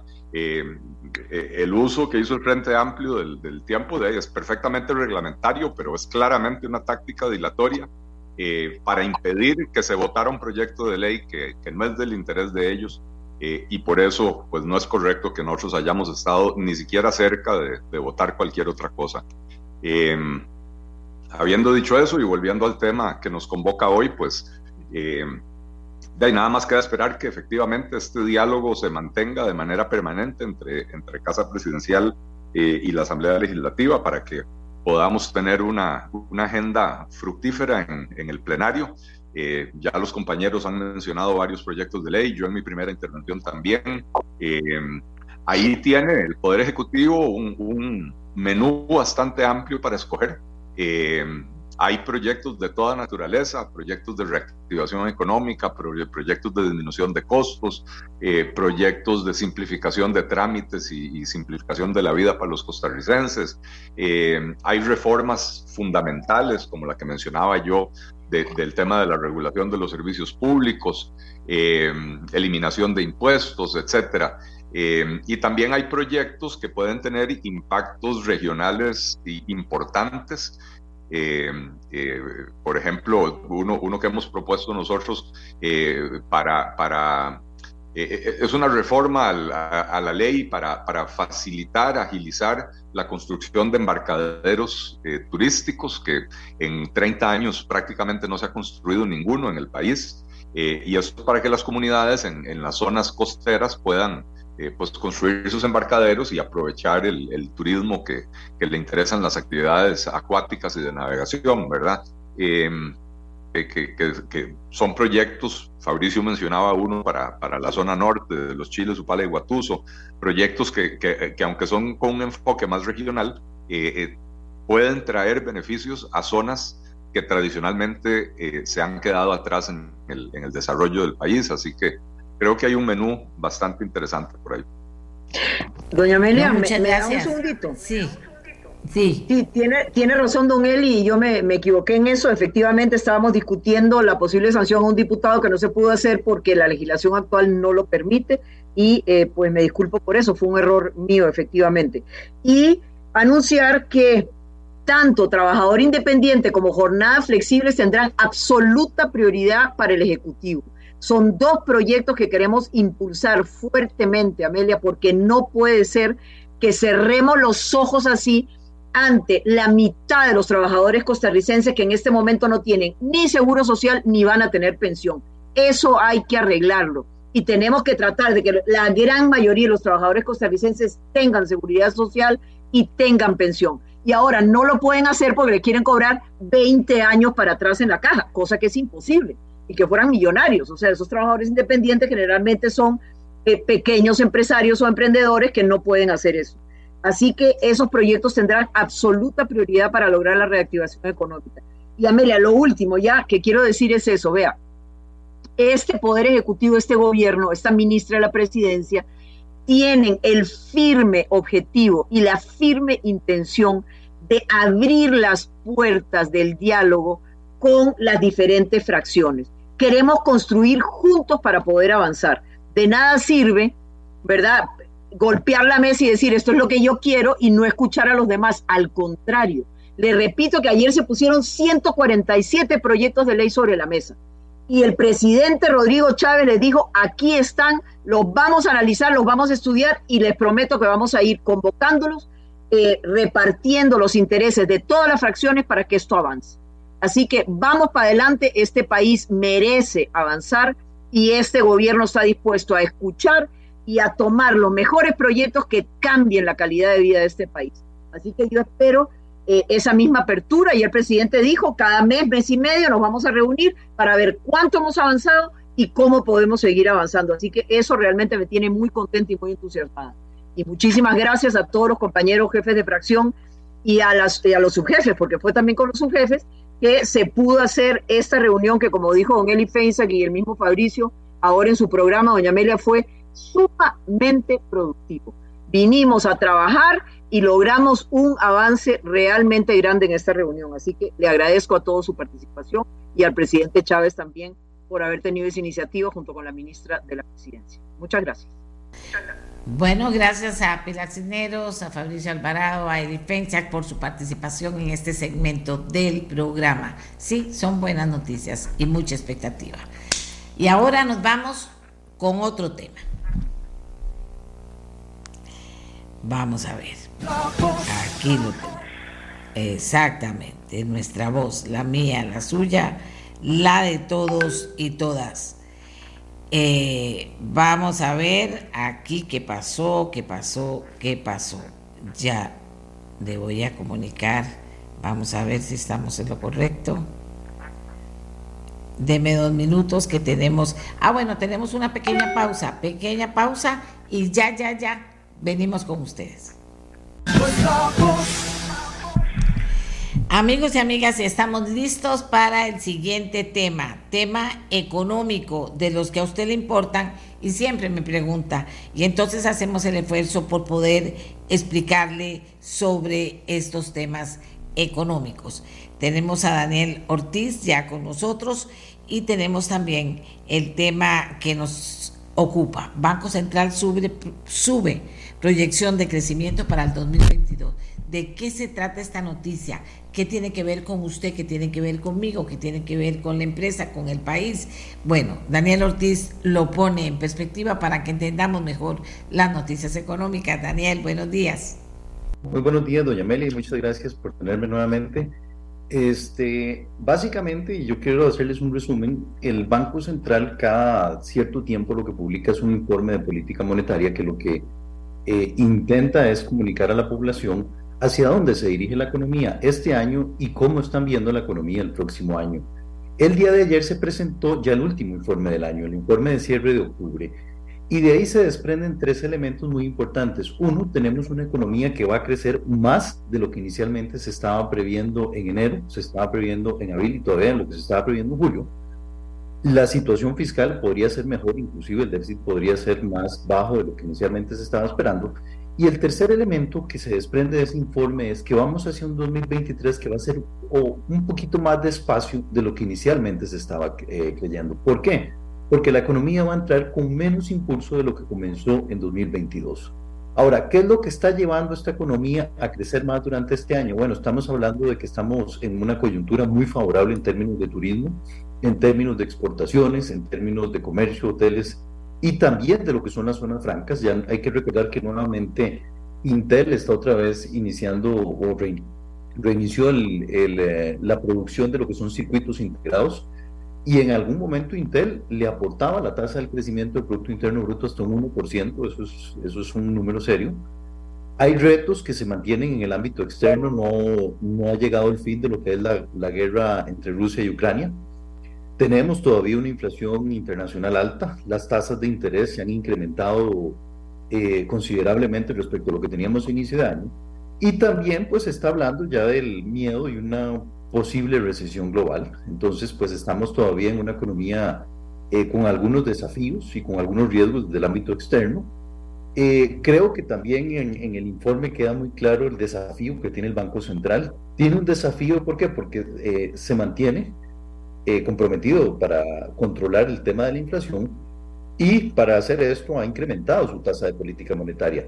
Pero a la vez, el incremento de tasas ya se está reflejando, de hecho en el informe uno lo ve, en tasas que el día de hoy pues son el doble de lo que se tenían a inicio de año. Y eso quiere decir que los deudores están pagando casi, eh, bueno, una tasa del doble más alta. Eh, el crédito se está desacelerando, las actividades financieras se están desacelerando y el sector de construcción se está viendo muy afectado. Eh, yo creo que el principal desafío del informe queda siempre siendo la inflación. Es una inflación de dos dígitos que no veíamos desde hace más de 10 años y bueno, estamos en un contexto donde las familias, donde las empresas todavía se están tratando de acomodar a estos eh, precios más elevados y a una economía que empieza a caminar mucho más lento en este segundo semestre de lo que había caminado en el primer semestre. ¿Y eso qué perspectivas, eh, cómo manejar las cosas por parte de las empresas, de las pymes, que son 146 mil oficiales, que por cierto les tengo una cosa muy importante para las pymes esta semana? Eh, eh, cómo hacer para la empresa como para hacer para las personas, qué es lo que hay que, prevenir eh, ante este panorama. Bueno, yo creo que las, las empresas ante este panorama, uno, tienen una ventaja. Este segundo semestre no está sucediendo el escenario que inicialmente el banco estaba previendo en julio, que era un estancamiento de la economía, más bien es una economía que todavía se mantiene caminando, aunque se mantiene caminando en ciertos sectores o mucho más rápido en, los sectores ligados al, ámbito externo, lo que está en el ámbito eh, interno. Eh, las empresas, algunas se han visto afectadas, ¿por qué? Se han visto afectadas por temas de variaciones en el tipo de cambio, por ejemplo, empresas que mandaron a importar bienes a un tipo de cambio 670 y ahora lo están pagando, bueno, las que importan no tanto, sino las, las que exportan, por ejemplo, han estado comprando materias primas a un tipo de cambio mucho más alto del que están recibiendo hoy por esas materias que vendieron. Eh, muchas se han enfocado a, que, a cuidar el tema de la liquidez, eh, han reducido el crédito a sus proveedores, por ejemplo, ya no les están dando crédito, por ejemplo, a 45 días, sino algunas están dando el crédito a 30 días.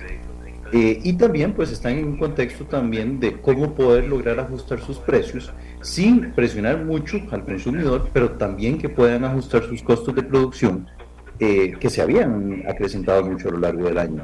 Ahora estamos en un contexto donde también se está luz hacia el final del túnel. Ya estamos en un contexto donde la inflación pareciera que, que llegó a un techo y está empezando a reducirse y esto les podría dar un poco de aire a las, a las pymes, a las empresas. Estamos en un contexto también donde ya las empresas están priorizando y están analizando bien si conviene o no realizar algunos gastos de consumo e inversión este año o mejor posponerlos hacia el otro año eh, en un contexto donde ya se espera que las tasas tal vez no sean tan altas o empiecen a reducirse. Eh, yo creo que para las empresas es muy importante ya hacia este final de año eh, también hacer sus números, eh, ver cómo van a estar los, eh, el cierre en temas, por ejemplo, de impuestos. ¿Por qué? Porque muchas veces, en épocas de alta inflación, pareciera que los ingresos están creciendo mucho, pero están muy ligados a lo que le pasa a la inflación. Entonces, si no se lleva una contabilidad mes a mes o por lo menos periódicamente, de pronto puede ser que se lleven sorpresas desde el punto de vista de los gastos o desde el punto de vista de los ingresos. Eh, en general, yo creo que el mensaje también es que no estamos viendo, o por lo menos el Banco Central no está viendo una recesión en el corto plazo, no se ve una economía que se vaya a estancar ni la segunda mitad de este año ni el otro año. Como les digo, yo creo que lo que uno se está eh, llevando, por lo menos, o la noción es, la economía va a seguir caminando, pero va a seguir caminando un poco más despacio en el, en el otro año. Sobre todo, ¿por qué? Porque estamos iniciando un 2023 donde las tasas de interés van a ser más altas de lo que estaban a inicios del 2022, donde la inflación se mantiene un poco o va a ser alta, considerando la inflación que tuvimos en los primeros meses de este año, pero es una inflación que ya empieza a, reducirse. Y ojalá, eh, si el próximo año se empiezan a, retirar algunos de los elementos de incertidumbre, la crisis entre Rusia y Ucrania, por ejemplo, eh, ya precios de materias primas más estables y un barril de petróleo que ya no vuelva a llegar a los 125 dólares, pues en alguna medida eso debería darles un respiro a los consumidores, un respiro a las familias y un respiro también a las empresas que han tenido que lidiar en un año muy complejo. Yo creo que las empresas no habían tenido eh, costos de producción así en, por bastante tiempo. Y hay que reconocer que a pesar del ambiente difícil que se presentó este año, muchas de las empresas han logrado salir adelante, han logrado adaptarse, han sido ágiles también en revisar temas de proveedores, temas de costos de producción y también, pues como les decía, priorizar la liquidez. Vamos a ver, bueno, entonces eso, digamos, para decirlo de alguna manera, pinta bien. ¿Qué es lo que hay que aprovechar en ese panorama? En general, porque si pinta bien para las empresas, pinta para las personas, pinta para el empleo, pinta para el país. Ojalá que los políticos también lo tomen en cuenta. Daniel. Yo creo que, que efectivamente sí, pinta bien, por lo menos este año es una buena noticia que tengamos un año donde la economía va a estar mejor de lo que se estaba previendo, aunque hay que recordar que esta situación de que, de que va a estar mejor va a ser en, en algunos sectores, por ejemplo, los sectores muy ligados al, al, sector turismo, donde ya viene la temporada alta y hay oportunidades para algunas pymes, eh, para lo que son empresas que le venden eh, servicios a las empresas también, ahí hay un crecimiento, y también las empresas que le venden a zonas francas. Hay sectores donde hay muchos desafíos, Hablamos, por ejemplo, del sector agrícola. El sector agrícola todavía está sopesando las consecuencias de lo que fue el incremento en los costos de los fertilizantes. Eh, el sector construcción es uno de los sectores que se está viendo ahora más afectado. ¿Por qué? Porque eh, la gente no está demandando crédito para comprar vivienda o está demandando muy poco crédito para comprar vivienda. ¿Por qué? Porque las tasas se han incrementado significativamente y de pronto la cuota que podían manejar ya no la pueden manejar. Eh, pero en general hay otros sectores, el comercio también se está recuperando y yo creería que este último trimestre pues en alguna medida va a ser eh, menos, em, menos lento de lo que uno estaba previendo. Vamos hacia una buena temporada donde normalmente los, las familias tienden a gastar. ¿Por qué? Porque ya viene el aguinaldo, viene ahora también una fecha que es el Black Friday y también pues este año tiene algo atípico que es el mundial en, noviembre y uno esperaría que por ahí desde el punto de vista del gasto algunas empresas eh, pues vean todavía una situación mejor de lo que se estaba esperando. Eh, en general yo creo que el, el, gobierno y las autoridades deberían de aprovechar esta coyuntura favorable de la economía desde el punto de vista, por ejemplo, fiscal. Me parece muy bien cómo han mantenido restringido el gasto y esta mayoría pues, de ingresos para recurrir a un menor endeudamiento que como ahora lo mencionaban anteriormente en el programa, tenemos una deuda que ya supera los 42 mil millones. Eh, y no es lo mismo hacer ajustes fiscales en una economía que sí está creciendo versus en una economía que no está creciendo.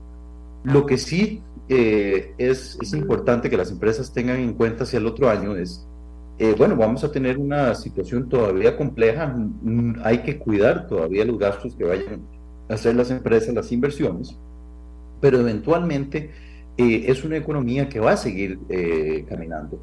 Y yo creo que muchas de las empresas este año ya han podido empezar a revisar esas estructuras de gasto, dónde deben priorizarlo, a qué proveedores debo acudir, cuáles son mis políticas de pago. Y eso en alguna medida esas lecciones les va a permitir navegar mucho hacia, hacia 2023. no, como les digo, no es un panorama tampoco que uno diga va a ser un año excepcional, pero una economía que se va a mantener creciendo en torno al 3%, pues por lo menos eh, a uno le da alguna tranquilidad de que no es una economía que podría entrar en recesión como es la economía norteamericana.